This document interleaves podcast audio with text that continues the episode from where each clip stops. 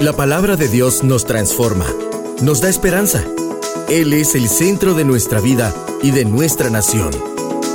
Ministerios El Shaddai presenta un mensaje que cambiará tu vida para siempre. Hemos pasado toda una semana compartiendo con ustedes desde el domingo anterior el tema de la revelación. Y el tema de la revelación nos llevó el día viernes a hablar de una que quizás sea de la más grande revelación que puede existir en, en la iglesia, existir en el reino, existir para nosotros.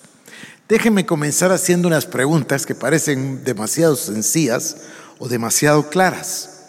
Si alguien viniera con usted y le dijera, voy a hacerle una pregunta, le suplico por favor pensar bien la respuesta, y dármela de la forma más sucinta posible, de la forma más clara, pero más breve posible.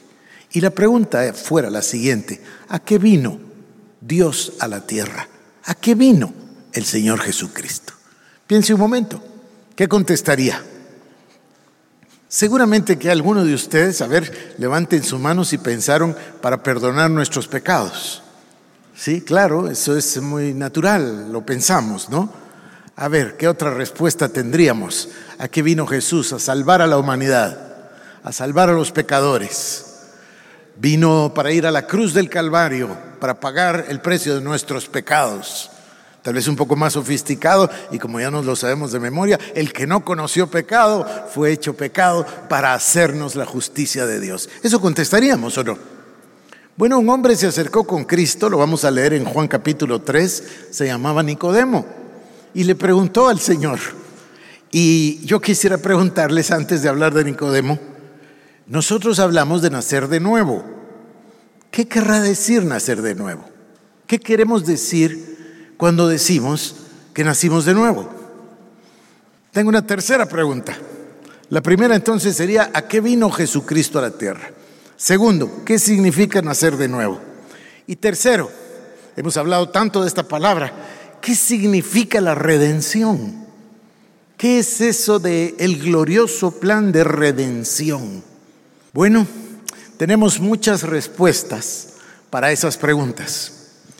La mayoría de las personas dirían que Jesús vino con el objetivo de salvarnos de nuestros pecados y tendrían razón. Otros dirían que Jesucristo vino para redimirnos y tendrían razón. Otros dirían que Jesucristo vino para librarnos de la potestad de las tinieblas y trasladarnos a su reino y tendría razón. Hay muchas maneras de contestarlo, pero la mejor contestación la da, por supuesto, el Señor Jesucristo. En el capítulo 3 de Juan vemos nosotros que se acerca a este hombre que se llama Nicodemo. Hubo un hombre, y miren, de los fariseos, un hombre de los fariseos que se llamaba Nicodemo un principal entre los judíos. Este vino a Jesús de noche y dijo, Rabí, sabemos que tú has venido de Dios como maestro, porque nadie puede hacer estas señales que tú haces si no está Dios con él. Respondiendo Jesús le dijo, de cierto te digo, que el que no naciere de nuevo no puede ver el reino de Dios. Nicodemo le dijo, ¿cómo puede un hombre nacer siendo viejo? ¿Puede acaso entrar por segunda vez en el vientre de su madre y nacer? Respondió Jesús, de cierto, de cierto te digo que el que no naciere del agua y del espíritu no puede entrar en el reino de Dios. Lo que es nacido de la carne, carne es, y lo que es nacido del espíritu, espíritu es. No te maravilles de que te dije, os es necesario nacer de nuevo. El viento sopla de donde quiere y oye su sonido, mas ni sabes de dónde viene ni a dónde va así es todo aquel que es nacido del Espíritu. Aquí hay dos frases verdaderamente importantes. Todo es importante, por supuesto, pero voy a enfatizar. Respondió Jesús, porque es la pregunta, ¿no?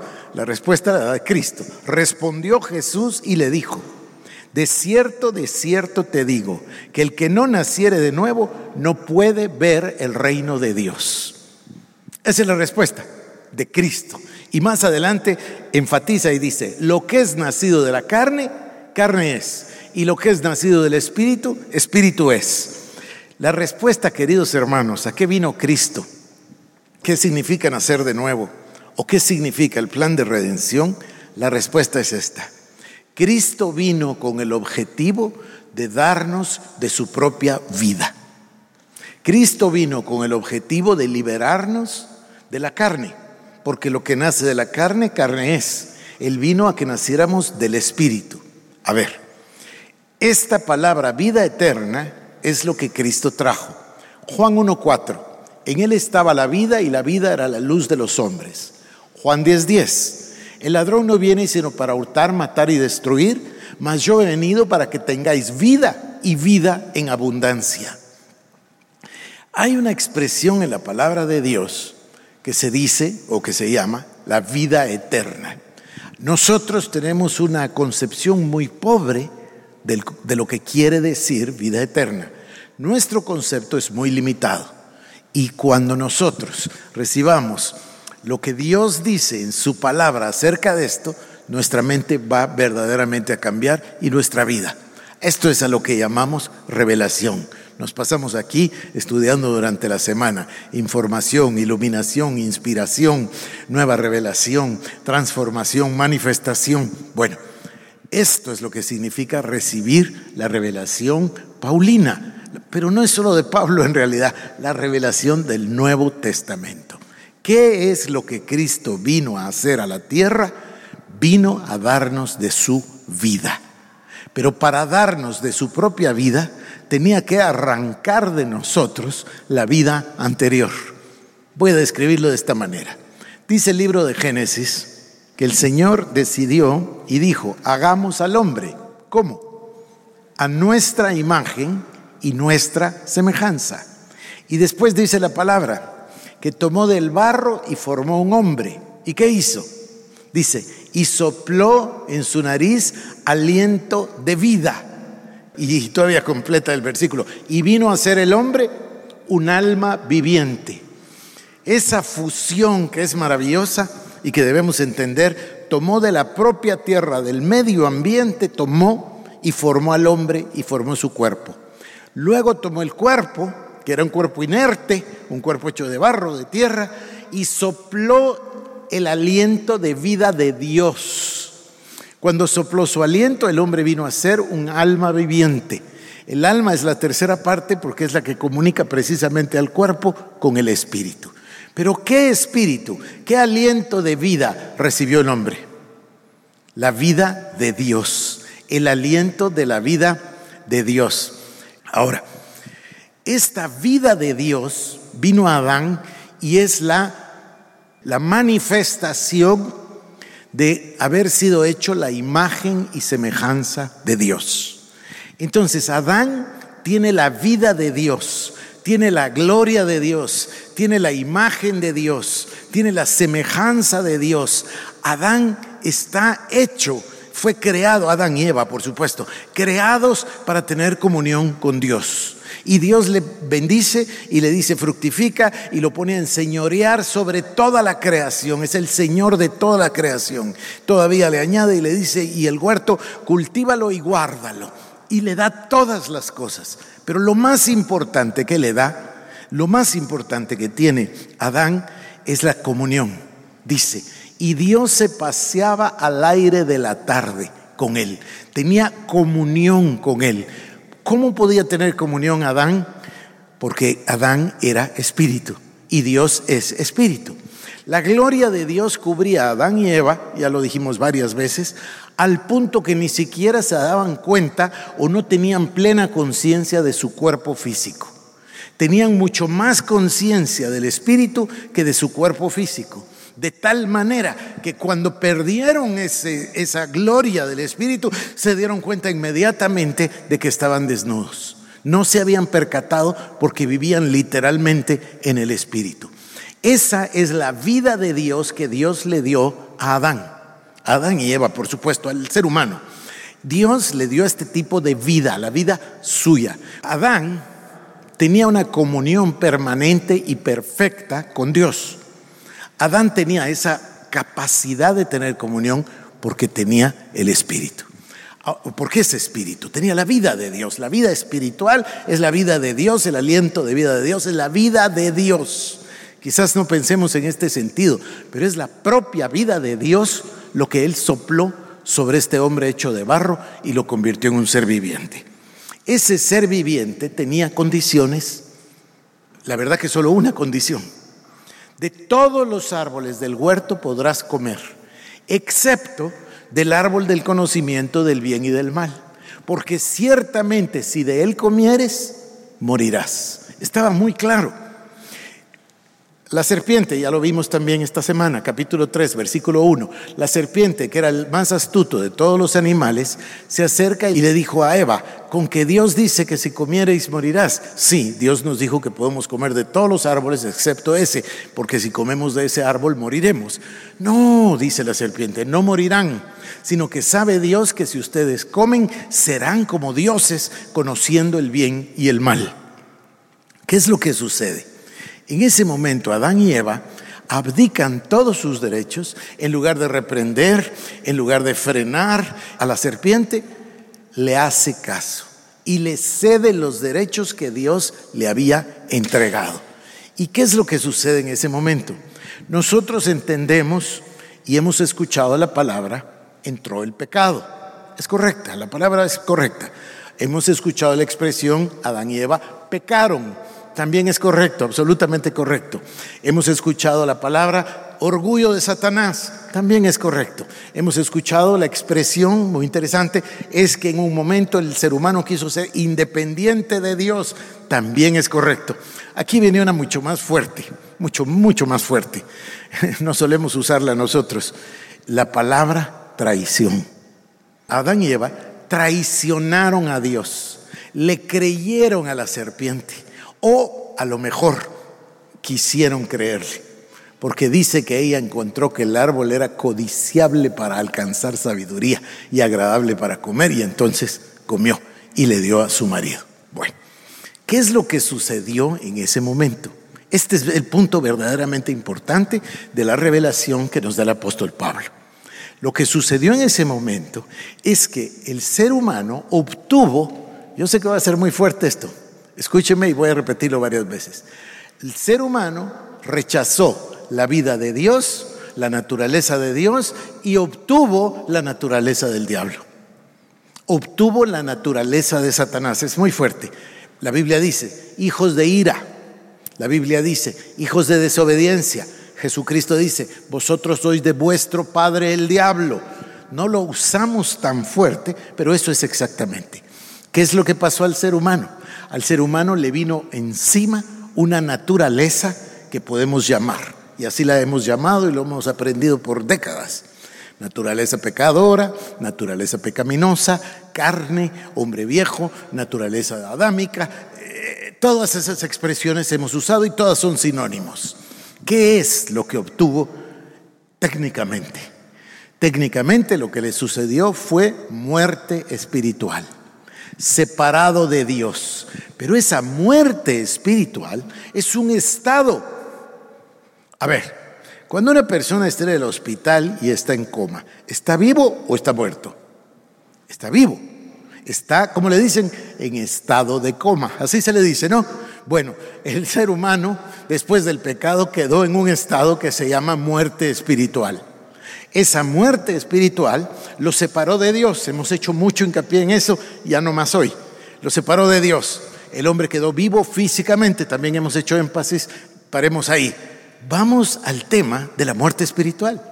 Esa muerte espiritual es un estado, es un estado, es una naturaleza. Y el ser humano cargó con ese estado. A ver, había una prédica fantástica, yo no me recuerdo de los detalles, de un hombre que agarraba un cadáver y lo ponía en su espalda y lo cargaba por semanas. Sería una cosa horrible, ¿no? Bueno, eso es exactamente lo que hemos hecho. Eso es exactamente. El ser humano quedó vivo físicamente, pero muerto espiritualmente. ¿Qué tomó este hombre viejo? Esta naturaleza pecaminosa se la puso en la espalda y caminó la vida. Y dio a luz a Seth y después a Enos, y después a Cainán, y después ahí, etcétera, etcétera, etcétera, hasta llegar a nosotros, porque el pecado que entró por uno, entró a todos. Entonces, todos los seres humanos vienen cargando esa naturaleza, es su naturaleza. Esa naturaleza le impide comunicarse con Dios, esa naturaleza le impide vivir en el Espíritu, esa naturaleza le hace totalmente depravado, esa naturaleza es la culpable de todos los problemas de la humanidad. Es la culpable de las guerras, de los odios, a veces en las aulas universitarias, sobre todo los jóvenes eh, idealistas y con mucho optimismo y entusiasmo, siempre salen con unas preguntas como esta. ¿Cómo es posible que el ser humano gaste en un año 100 veces más en arsenales para la guerra que en alimentación de la gente? Son, son buenas preguntas, pero es que la maldad del ser humano es absolutamente ilimitada. ¿Por qué? Porque es la naturaleza satánica, es la naturaleza del diablo. Voy a llevarles a la palabra en un momento, pero antes voy a tratar de contestar a la pregunta. ¿A qué vino el Señor Jesucristo a la tierra? Vino a tener misericordia de nosotros, compasión de nosotros, amor por nosotros y cumplir el plan de redención. ¿Qué quiere decir? El plan de redención quiere decir volver a comprarnos. Hay otra palabra, rescate, porque para redimir a alguien se paga un rescate. ¿Y cuál fue el precio que pagó nuestro Señor Jesucristo? Su propia sangre. Pagó su sangre en rescate por todos nosotros, dice la palabra. Nos vino a redimir. ¿Qué quiere decir que nos compró de nuevo? Bueno, esto es, por favor, este es el punto vino, tomó a cada uno de nosotros, agarró esa naturaleza pecaminosa, si quieren decirlo, ese cadáver que tenía en la espalda, se lo quitó, lo tomó él, lo subió a la cruz del Calvario y lo dejó en la cruz. Tomó el acta de decretos y también la dejó en la cruz. El hombre viejo quedó crucificado en la cruz, pero a nosotros nos tomó. Fuimos crucificados juntamente con Él y luego resucitamos juntamente con Él en el poder de su resurrección. Fue tal la manifestación del poder del Espíritu Santo que la tierra tembló, se oscureció, las tumbas se abrieron, los muertos resucitaron del poder que desató el Espíritu Santo para resucitar a Cristo. Pero con Cristo resucitamos todos nosotros y nos llevó a los lugares celestiales y nos sentó con Él y Él se sentó a la diestra del Padre. ¿Qué nos dio en ese instante? Nos volvió a entregar su naturaleza. Esa se llama vida eterna. La palabra es Zoe. Eso vamos a estudiar el día de hoy. A eso vino el Señor. El ladrón no viene sino para hurtar, matar y destruir. Pero yo he venido, dice Cristo, para que tengáis vida y para que la tengáis en abundancia. Ahora entiendo la conversación con Nicodemo. Nicodemo, te es necesario nacer de nuevo. ¿Por qué? Porque todo lo que nace de la carne, carne es, pero lo que nace del espíritu, espíritu es. Era imprescindible que literalmente naciéramos de nuevo con esa nueva naturaleza. Ahora, la gran noticia es que eso ya pasó. La gran noticia es que ahora no tenemos que andar acarreando ni a la carne, ni al muerto, ni al hombre viejo, ni a la naturaleza pecaminosa, ni al pecado, ni a la naturaleza adámica, sino que tenemos que aprender y gozar la vida eterna que Cristo nos ha dado. Es una gran diferencia. Suena sencillo, es una gran, gran diferencia en la mente, es un gran giro en nuestra cabeza, en nuestra alma. A ver, la respuesta entonces es la vida eterna. El, el concepto vida eterna nos engaña. Entonces, aquí en la iglesia y en las semanas y meses posteriores, voy a permitirme transliteralizar la palabra griega. En lugar de decir vida eterna, voy a decir lo que dice ahí, vida soy Zoe es la vida de Dios. En la Biblia hay cuatro palabras para vida. Y las palabras son sumamente conocidas para nosotros. Zoe es la vida de Dios. Cuando dice sopló aliento de vida, la palabra es Zoe. Cuando dice vine para que ustedes tengan vida y vida en abundancia, la palabra es Zoe. Cuando dice en, él estaba la vida, la palabra es Zoe. Pero hay otras tres palabras. y son muy conocidas. Una quiere decir manera de vida, forma de vida y se expresa en griego bios, con B alta. Bueno, muy simple, ¿verdad? De ahí sale biología. Entendemos bien la palabra, está por todas partes. Se refiere a forma de vida. Y, de hecho, si le preguntásemos a un médico que estudia la biología, nos hablaría de que estudia la, vida, las diferentes formas de vida. Bueno, hay otra palabra, también nos va a resultar súper conocida, es la palabra suke. ¿De dónde viene la psicología? Porque suke quiere decir la vida emocional, así, invisible, la vida eh, de la mente, la vida emocional. Y entonces nosotros entendemos la psicología y las cosas psicológicas y hablamos nosotros de eh, psicosomático y etcétera. Bueno, hay una tercera que no vamos a tratar mucho, que es la palabra anástrofe. Anástrofe quiere decir conducta más que vida o vida extraviada. Vida extraviada y por eso es la que usa el apóstol Pablo cuando dice, ya ustedes recordarán que en otro tiempo yo asolaba a la iglesia con una conducta, esa es la palabra, esa es la expresión. Bueno, nosotros nos vamos a centrar en la vida de Dios. Y cuando la Biblia la traduce, o los, los traductores lo hicieron, lo tradujeron como vida eterna. La verdad que tienen total razón porque es la vida de Dios y Dios es el eterno y Dios, ¿cómo es su vida de Dios? Es eterna. Entonces está bien, vida eterna. Sin embargo, a nosotros en el castellano nos desvía la mente, porque pensamos que vida eterna significa vida perdurable, es decir, vida inmortal. Sí, significa eso, pero significa mucho más que eso. La vida del eterno es eterna, por supuesto, pero es la vida de Dios, es mucho más que solo eternidad. Entonces yo me voy a permitir usar esa expresión vida zoe para que ustedes se den cuenta que los pasajes que leemos hablan de la vida de Dios, de esa vida. No estamos interesados, por lo menos ahora, en bios, ni en anástrofe, ni en suque, sino que estamos interesados en la vida de Dios, en la vida zoe.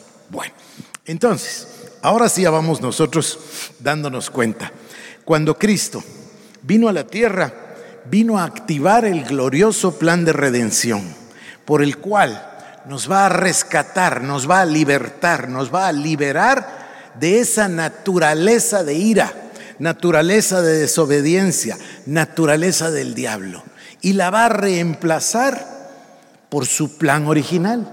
¿Cuál es el plan original? El plan original es Génesis 2.7 entonces Dios tomó, formó al hombre del polvo de la tierra y sopló en su nariz aliento de vida, su vida. Ese, es el, era el plan original. El hombre se desvía, toma la, la, naturaleza diabólica, pecaminosa, etcétera, que ya lo saben, y Cristo viene para echar a andar, para activar el glorioso plan de redención que consiste en eliminar a ese hombre viejo del camino y darnos de nuevo la vida de Dios la vida Zoe, la vida eterna, el plan original. Darnos su propia vida para que el ser humano pueda tener comunión con Él para siempre. El ser humano se distingue de toda la creación justo por esa vida, por ese aliento de vida, por ese espíritu de Dios. Por eso el hombre es espíritu, alma y cuerpo. En la caída, el hombre se convirtió cuerpo y alma. En la regeneración o en el nuevo nacimiento, el hombre regresa a ser espíritu, alma y cuerpo, en ese orden. El ser humano es el único que tiene espíritu, vida espiritual y la vida de Dios. Por ejemplo, comparte con los animales el alma, habría que hablar de eso un día de estos, pero no hay ningún otro ser en toda la creación que tenga el espíritu o la vida de Dios como la tiene el creyente. Fíjense que no dije el ser humano, sino el creyente. Juan 1, 1 al 5. En el principio era el verbo y el verbo era con Dios y el verbo era Dios. Este era en el principio con Dios. Todas las cosas por Él fueron hechas y sin Él nada de lo que ha sido hecho fue hecho. Escuche, en Él estaba la vida y la vida era la luz de los hombres. La luz en las tinieblas resplandece y las tinieblas no prevalecen contra ella. Juan 3:16, este es el pasaje más conocido de la Biblia, ¿no es cierto? Porque de tal manera amó Dios al mundo que ha dado a su Hijo unigénito para que todo aquel que en Él cree no se pierda, mas tenga vida eterna. Ese es exactamente el propósito de Dios, para eso vino. Vino al mundo, el Hijo unigénito de Dios, para que todo aquel que en Él cree no se pierda, sino reciba vida eterna. Ya leí una y otra vez Juan 10:10, 10, el ladrón no viene sino a hurtar, matar y destruir, pero Cristo vino para darnos vida, Zoe, y vida en abundancia. Romanos 6:23 lo pone muy claro. Pablo dice, porque la paga del pecado es muerte, mas la dádiva de Dios es vida eterna, vida Zoe en Cristo Jesús, Señor nuestro. Es la dádiva de Dios lo que recibimos, la vida eterna, la vida Zoe. Juan 5:26, porque como el Padre tiene vida en sí mismo, así también ha dado al Hijo el tener vida en sí mismo. Habla de la vida Zoe. En realidad, recibir la vida Zoe es el beneficio más importante y más sobrenatural que nos pueda suceder. Voy a repetirlo. En realidad, si lo pensamos, recibir la vida de Dios, la vida Zoe, la vida eterna, es el beneficio más grande que podemos recibir. Fue eliminado el hombre viejo, fue quitada esa naturaleza pecaminosa. Ahora puedo entender la diferencia que hace Pablo en la carta a los romanos cuando habla de pecado y de pecados. Pecado es esa naturaleza de la que el Señor nos libró. Ya nos libró. Les conté una historia, una ilustración que usaba mi cuñado Carlos de un señor que subía en un barco y no aprovechaba los beneficios porque, porque los desconocía. Bueno, este es el punto principal al que Pablo se refiere cuando dice el niño puede ser heredero de todo, pero en realidad vive como un esclavo. ¿Por qué? Porque no se ha enterado. Entonces está a la mano de cuidadores, de tutores, porque no se ha enterado de lo que tiene. Esta es la iglesia en una niñez permanente que no se ha ocupado de hacer énfasis en el beneficio más grande de toda la redención, que Dios nos dio de su propia vida, de la vida de Cristo. ¿Y para qué Dios podía querer tomar a, un ser creado que incluso ya lo traicionó y no una vez, y darle su propia vida. ¿Para qué? Precisamente para que no le traicionara otra vez, por amor. Dios ama al ser humano, Dios está buscando una novia, Dios está buscando una esposa para el Cordero, para que estén juntos por los siglos de los siglos. Es una historia de amor, el plan de redención, y le da de su propia vida entonces, ¿cuál es el más grande beneficio o privilegio que podemos tener? Esa vida tenemos la vida de Dios, tenemos la vida Zoe. Cristo vino y fue a la cruz del Calvario y murió con el objetivo de darnos esa vida. Bueno, a mí me parece, queridos hermanos, que deberíamos empeñar nuestra vida en aprender todo acerca de qué significa exactamente esa vida. ¿Y qué quiere Dios que hagamos nosotros con eso? ¿Y qué es lo que nosotros podemos eh, manifestar del reino de Dios y del propósito. Realmente es Dios impartiendo su propia naturaleza, su ser, su sustancia al espíritu humano. Entonces el espíritu humano recreado, el espíritu humano regenerado, recibe la vida de Dios. Es para tener comunión con Él. Ahora podemos entender nosotros los dones del Espíritu. Ahora podemos entender, eh, anhelar todos los dones, pero sobre todo que profeticéis. Ahora podemos nosotros, se nos abre un velo de toda la palabra. Miren esta traducción. Eh, me compré la Biblia Moffat recientemente.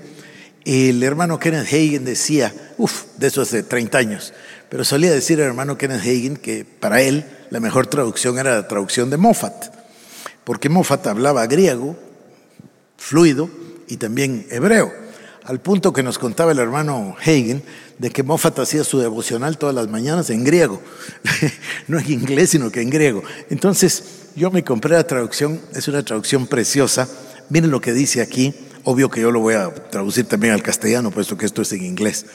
Dice en este pasaje tan famoso, 2 Corintios 5, 17.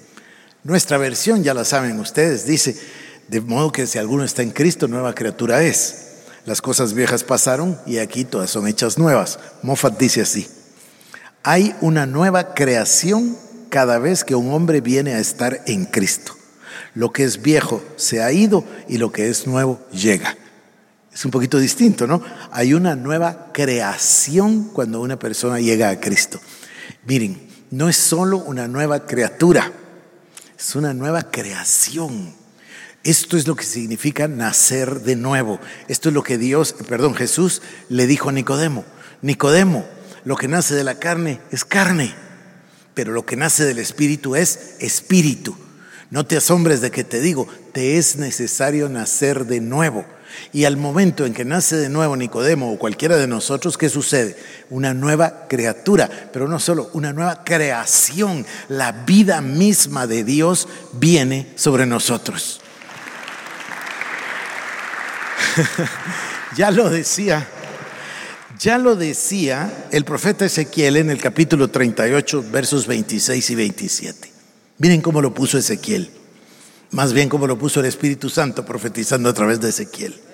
Os daré corazón nuevo y pondré espíritu nuevo dentro de vosotros. Y quitaré de vuestra carne el corazón de piedra y os daré corazón de carne. Y pondré dentro de vosotros mi espíritu y, haré que andéis en mis estatutos y guardéis mis preceptos y los pongáis por obra. Creo que más claro no se puede. Os daré corazón nuevo y pondré espíritu nuevo dentro de vosotros y quitaré de vuestra carne el corazón de piedra y os daré un corazón de carne y pondré dentro de vosotros mi espíritu y haré que andéis en mis estatutos y guardéis mis preceptos y los pongáis por obra. ¿Qué tal Efesios 5:8? Porque en otro tiempo erais tinieblas, mas ahora sois luz en el Señor, andad como hijos de luz. Porque dice, en Él estaba la vida y la vida era la luz de los hombres. Ahora sois hijos de luz, andad en luz. Ahora, ¿cuál será el objetivo de todo esto? Pensemos otra vez. Ahora ya sabemos para qué vino Cristo.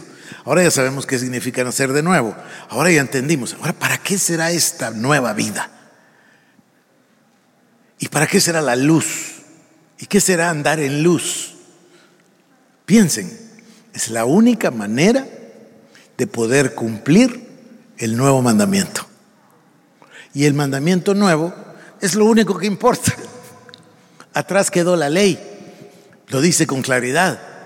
Atrás quedó el no adulterar, el no mentir, el no robar, el no matar. No, yo os doy un nuevo mandamiento, dice, que os améis los unos a los otros. Y ya vamos a hablar del así como yo. Esa, todavía no voy a hablar de eso. Pero se dan cuenta que ese mandamiento es el mandamiento más importante del Nuevo Testamento. Es el mandamiento. Y ese mandamiento no se puede llevar a cabo con la vida anterior. El ser humano caído, el que Calvino llamaba depravación total, ese ser humano no tiene capacidad para el amor. Por ejemplo, en el tema del gobierno, inmediatamente lo lleva a la opresión, a la tiranía. En el tema de los imperios, inmediatamente lo lleva a la guerra, a la esclavitud. En el tema del capitalismo, inmediatamente lo lleva a explotar a los, uh, a los necesitados. Es decir, no tiene capacidad el hombre viejo para tener amor. ¿Por qué? Porque el hombre viejo le pertenece al diablo. La única capacidad que tiene, porque su propia naturaleza, es mentir, ¿no es cierto? Porque dice el padre mentira, ¿no? No hay verdad en él. Entonces, el ser humano caído ha llevado a este mundo al borde del colapso no sé cuántas veces. Y otra vez ahora en el presente. Y otra vez se vuelve a ver guerras y rumores de guerras. Decía Abraham Kuyper, tenía el concepto de la gracia universal y la gracia particular. Entonces él decía que la gracia particular, eh, un teólogo fantástico, Kuyper, que la gracia particular se refería a lo que Dios hacía en tu vida particular, pero que la gracia universal era la gracia que Dios ejerce sobre toda su creación para que ésta no se autodestruya, sino que guarde el orden del plan de Dios. Así lo explicaba él. Es interesante, repito, el hombre viejo la carne, naturaleza pecadora, ya sabemos todos esos nombres, es absolutamente incapaz de cumplir el mandamiento del amor. Entonces Cristo viene, nos quita esa naturaleza pecaminosa, deja a ese hombre viejo en la cruz del Calvario, nos lleva consigo mismo en la resurrección, nos da de su vida y ahora que somos capaces, nos da el mandamiento nuevo.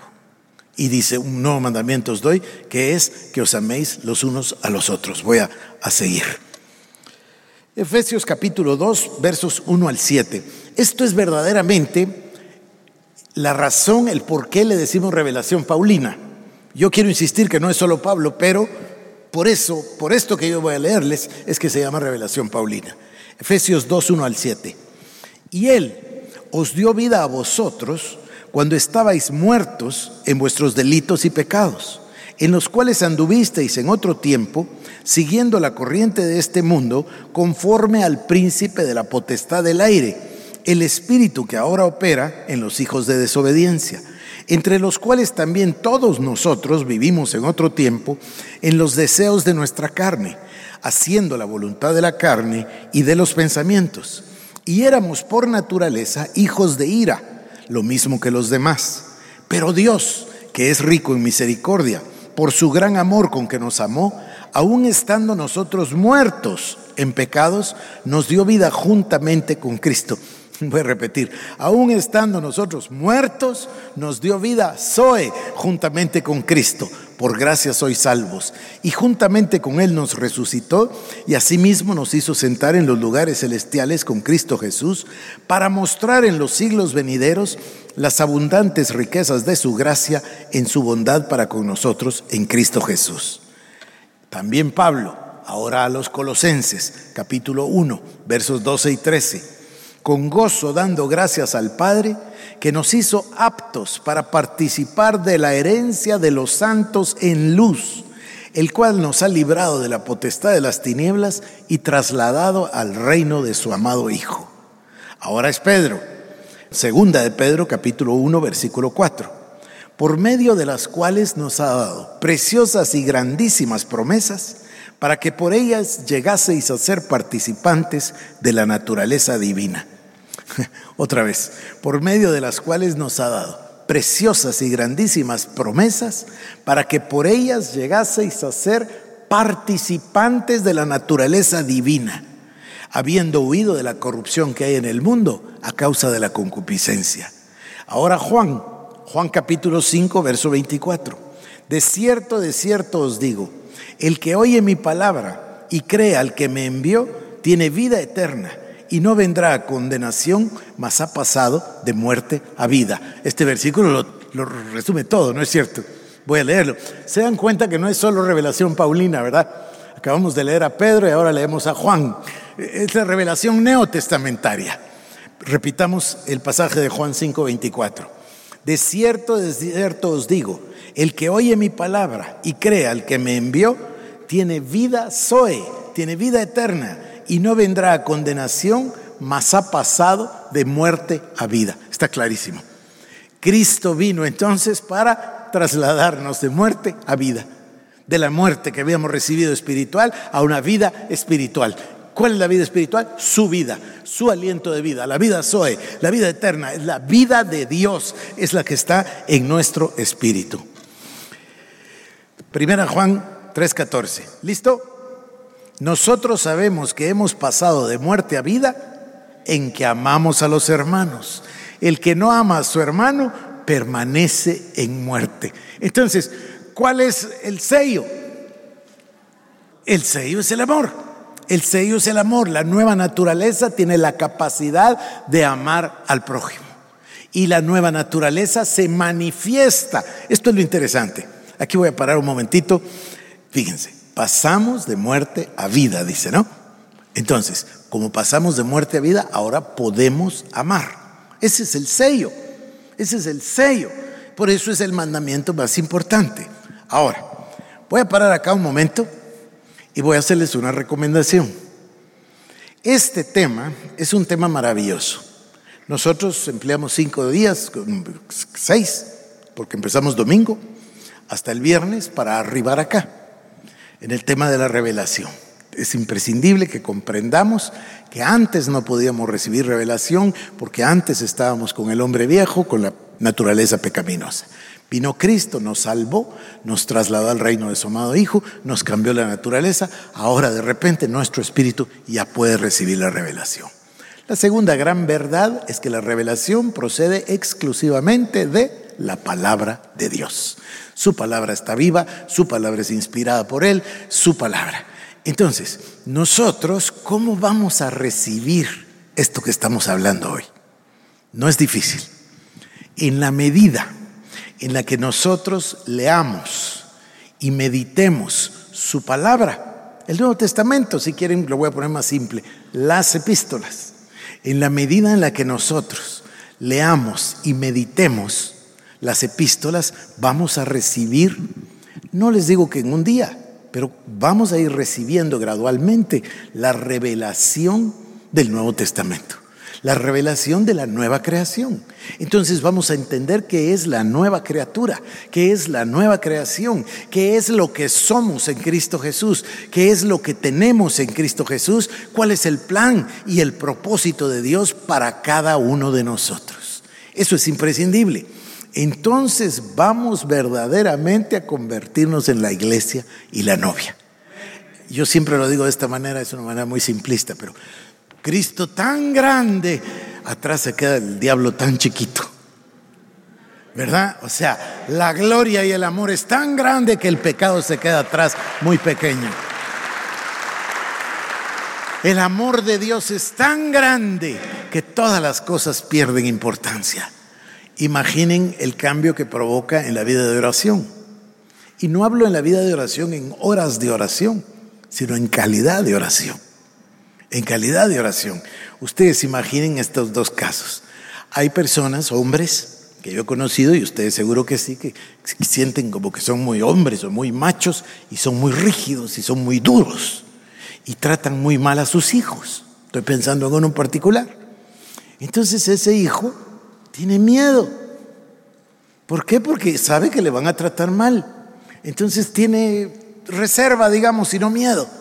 Bueno, pero ¿qué pasaría si el papá le invita a tomar un café un día y le dice, mira, perdóname, yo así aprendí, yo creí que eso era ser papá, discúlpame, dame un abrazo, dame un beso, hijo, vamos a cambiar? ¿Qué sucede al instante siguiente?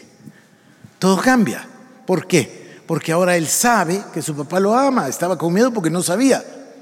Bueno, eso es lo que yo intento que suceda con nosotros que miremos al Padre como lo que Él es. Es amor. Dios es amor, es su naturaleza. Y Dios es espíritu. ¿Y qué nos dio? Nos dio de su espíritu, de su propia vida para tener comunión con nosotros. Ese es el mensaje. Ahora, Juan 8:44 también tiene una claridad muy grande.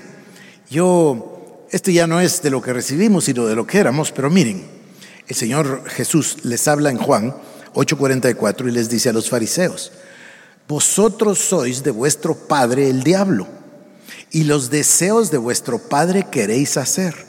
Él ha sido homicida desde el principio y no ha permanecido en la verdad porque no hay verdad en él.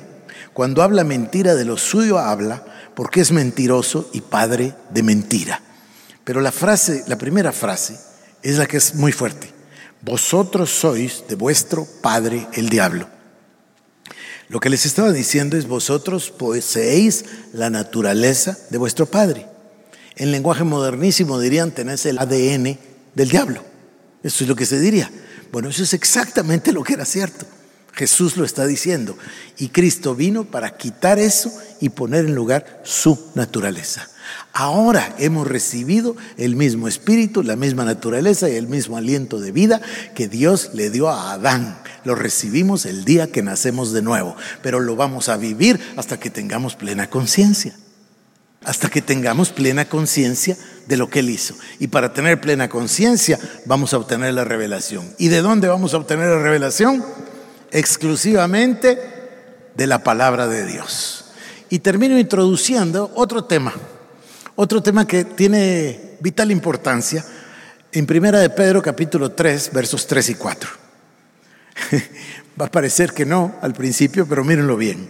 Dice, vuestro atavío no sé, el externo de peinados ostentosos, de adornos de oro o de vestidos lujosos, sino el interno, el del corazón, en el incorruptible ornato de un espíritu afable y apacible que es de grande estima delante de Dios. El interior, el del corazón, ese es el otro tópico que nos toca, ocuparnos del hombre interior. ¿Quién es el hombre interior? Es el espíritu. Es el espíritu. Ahora nosotros no vamos a decir como dicen en la calle. En la calle dicen el hombre es cuerpo y alma. Han oído, ¿verdad? Cuerpo y alma. No, es espíritu, alma y cuerpo. Entonces nos vamos a ocupar del hombre interior.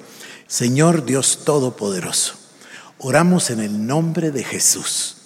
Padre, traemos delante de ti nuestras necesidades, las de nuestros hermanos sean necesidades físicas, materiales, sean necesidades emocionales, espirituales, sea Padre una intercesión por un ser querido, una intercesión por alguien para que sea salvo, una intercesión, Padre, por la nación, nuestra Guatemala, Dios de los cielos. Nosotros conociéndote, Padre, que eres un Dios ilimitado, un Dios todopoderoso, un Dios que es amor, compasión, misericordia, venimos a plantear, Señor, al trono de la gracia nuestras necesidades, con la plena confianza, mi Dios, que nos da tu palabra, de que nos justificaste y nos hiciste limpios para poder entrar a tu trono, para poder clamar, Señor, para obtener favor y para obtener misericordia para el oportuno socorro. Mi Dios, oramos en el nombre de Jesús por cada necesidad por una provisión, Señor, para cada una de las necesidades de mis hermanos y hermanas. Alzamos a ti nuestras manos, mi Dios. Alzamos a ti nuestro corazón, mi Dios, sabiendo que de ti viene nuestro socorro. Y ahora, Padre, que hemos pedido, creemos, Señor, tu palabra que dice que si tus palabras están en nosotros, si nosotros estamos en ti, podemos pedir todo y tú, Señor, lo harás. Entonces ahora, Padre, inmediatamente después de habértelo solicitado, te damos gracias, mi Dios. Llenamos nuestra boca con alabanza, llenamos nuestros labios con alegría y gozo y te damos gracias en fe, porque la fe es la certeza de las cosas que esperamos, la sustancia de lo que no se ve. Gracias, mi Señor, en el nombre de Jesús, porque pronto, muy pronto, veremos con nuestros ojos eso por lo que estamos pidiendo y creyendo en este momento. Y todos decimos, amén. Y ahora alzamos nuestras manos. Que la bendición del Dios Todopoderoso, Padre, Hijo y Espíritu Santo, desciendan sobre cada uno de vosotros. Que el Dios Todopoderoso, como dice Pablo, no ceso de orar por vosotros, pidiendo al Señor que os dé espíritu de revelación y de sabiduría en el conocimiento de Él. Gracias, Padre, en el santo nombre de Jesús. Amén. Amén. Si deseas conocer más de nuestro ministerio, visita iglesialshaddai.org o nuestras redes sociales como El Shaddai Guatemala.